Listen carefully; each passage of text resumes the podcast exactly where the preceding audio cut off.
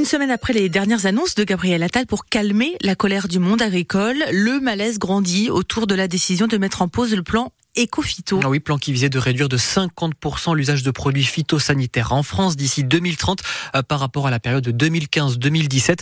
Un choix qui s'y suite depuis la colère des associations de défense de l'environnement, mais aussi euh, d'une partie de la classe politique. Vous, est-ce que vous comprenez ce choix Nécessité pour euh, les agriculteurs, hérésie écologique, danger pour notre santé? Mais Comme tous les matins, vous êtes les bienvenus au 05 49 60 20 20. Bonjour Delphine Bateau. Bonjour. Alors vous êtes la députée écologiste des Deux-Sèvres avec nous ce matin puisque vous organisez la riposte. Votre parti Génération écologique que vous présidez invite aujourd'hui associations scientifiques, juristes, syndicats et organisations politiques à une réunion commune euh, pour envisager, je cite, des initiatives et la perspective d'une manifestation nationale. Euh, C'était devenu nécessaire pour vous d'organiser une riposte?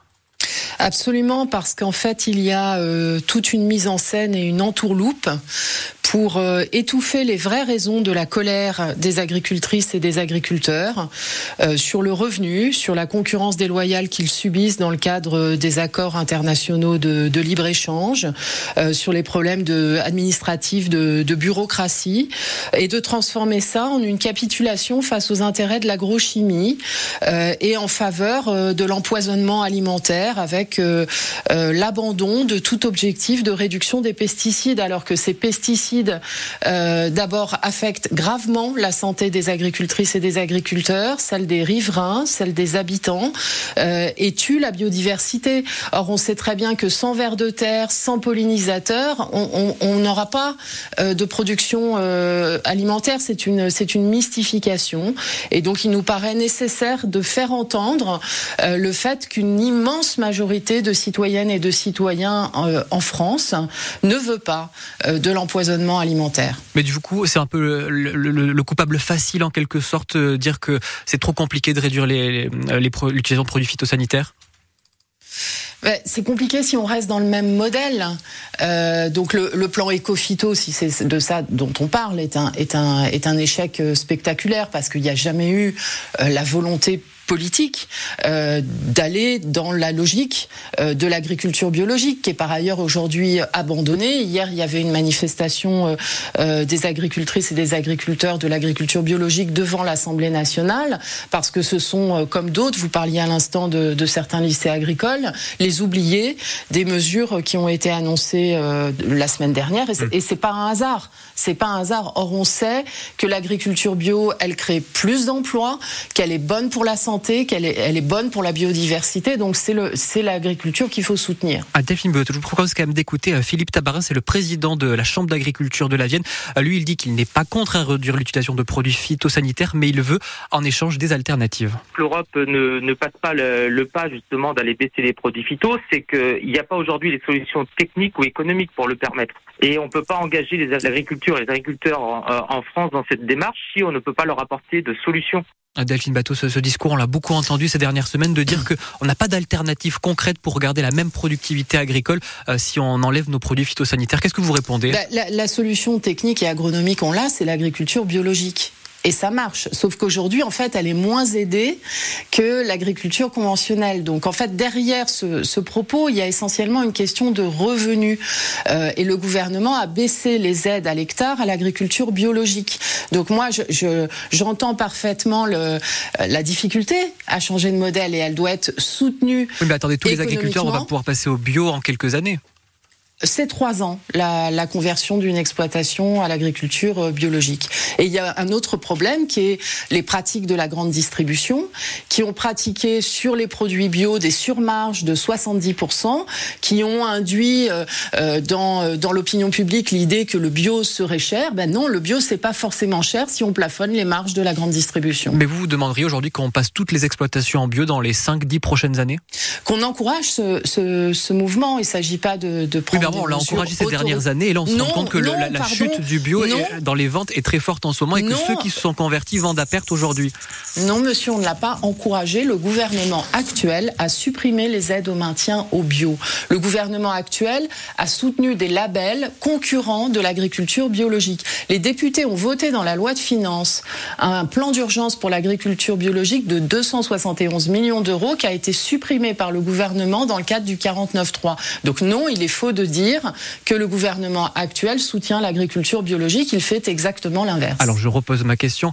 Euh, on entend les agriculteurs qui sont passés en bio dire que depuis quelques années, depuis un an maintenant, leurs ventes sont en chute libre et qu'ils sont presque obligés de vendre à perte. Qu'est-ce que vous répondez sur cette euh, difficulté que rencontre euh, la profession bio en ce moment? Ah, ces difficultés, je les connais, euh, je les connais euh, très bien. Euh, j'ai rencontré, par exemple, la semaine dernière dans les Deux-Sèvres, un agriculteur qui est en production bovine, auquel l'État doit 48 000 euros d'aide PAC qui n'ont pas été versés.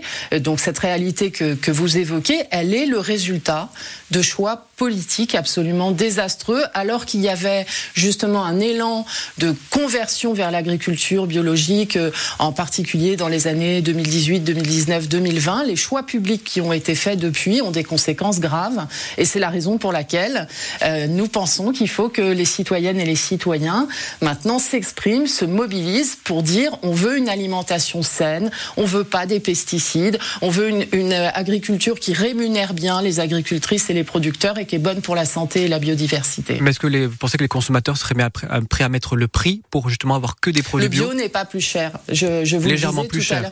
Il est, il est légèrement euh, plus cher. Il est désavantagé par le fait qu'il n'a pas l'équivalence aujourd'hui en termes d'aide publique et surtout, il est plombé par les pratiques de la grande distribution euh, qui abusent, c'est-à-dire qui ont, cru que les citoyens, pour avoir du bio, étaient prêts à mettre plus cher et qui, qui ont donc pratiqué sur le bio ce que j'appelle la profitation, c'est-à-dire une sur-sur-inflation qui n'est pas acceptable. La mise en pause du plan Ecofito, c'est le sujet de ce matin avec notre invité Delphine Bateau, députée écologiste des Deux-Sèvres. Euh, Delphine Bateau, on parlait de cette mise en pause euh, depuis quelques minutes. C'est suite à la colère de ce monde agricole. Quel regard vous avez porté sur ces 15 jours de mobilisation? Ah, Moi, je, je soutiens entièrement cette, euh, ce mouvement. Euh, cette colère. Ce que je dénonce, c'est l'entournoupe qui consiste à étouffer ces vraies revendications. Euh, mais on ne, il n'est pas possible, en plus dans un contexte euh, d'état d'urgence écologique, d'état d'urgence sociale, que les travailleuses et les travailleurs de la terre gagnent des salaires de misère, ce, ce, soit la profession où il y a le plus de burn-out, où on se, où on se suicide. Et en fait, aujourd'hui, les agricultrices et les agriculteurs, ils sont, ils sont victimes d'un modèle où ça va pas des deux bouts de la chaîne, c'est-à-dire que les, le, le, modèle actuel avec euh, les engrais, les pesticides, etc. coûte, euh, coûte cher à produire et euh, vend à pas cher de la malbouffe. Donc ça, on peut pas continuer comme ça. Mais Delphine Batou, vous parlez mais comment vous expliquez qu'une large partie du monde agricole aujourd'hui pointe du doigt justement les écologistes en disant qu'ils sont la raison de leurs problèmes Une partie en tout cas?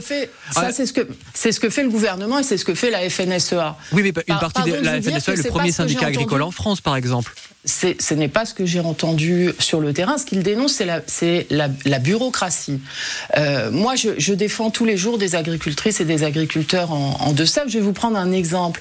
Vous êtes éleveur au vin et vous recevez de l'administration une mise en demeure directement euh, pour la, faire la sérologie euh, de, de, vos animaux sans jamais avoir reçu un courrier qui vous dit bonjour monsieur, on vous rappelle qu'il faut faire la sérologie de, de, de, de votre élevage. C'est des choses que tous les Français subissent aujourd'hui dans bien des domaines. D'autres entreprises, notamment des TPE, des, des PME, sont aussi écrabouillées par en fait ce qui est un affaiblissement des services publics, une déshumanisation des services publics qui, et, et ça, là-dessus, moi, je, je soutiens les, les revendications euh, euh, du monde agricole. Merci beaucoup. Mais il ne faut pas confondre la, la bureaucratie euh, et le sujet des, des, normes environnementales. Il faut des normes en matière écologique, tout comme en matière de travail. Eh bien, il y a une durée du travail, il y a droit à des congés, ce sont des règles, et il faut des règles en matière écologique. Eh bien, c'est noté. Merci beaucoup, Delphine Bateau. Je rappelle que vous êtes la députée écologiste des Deux-Sèvres. Bonne journée.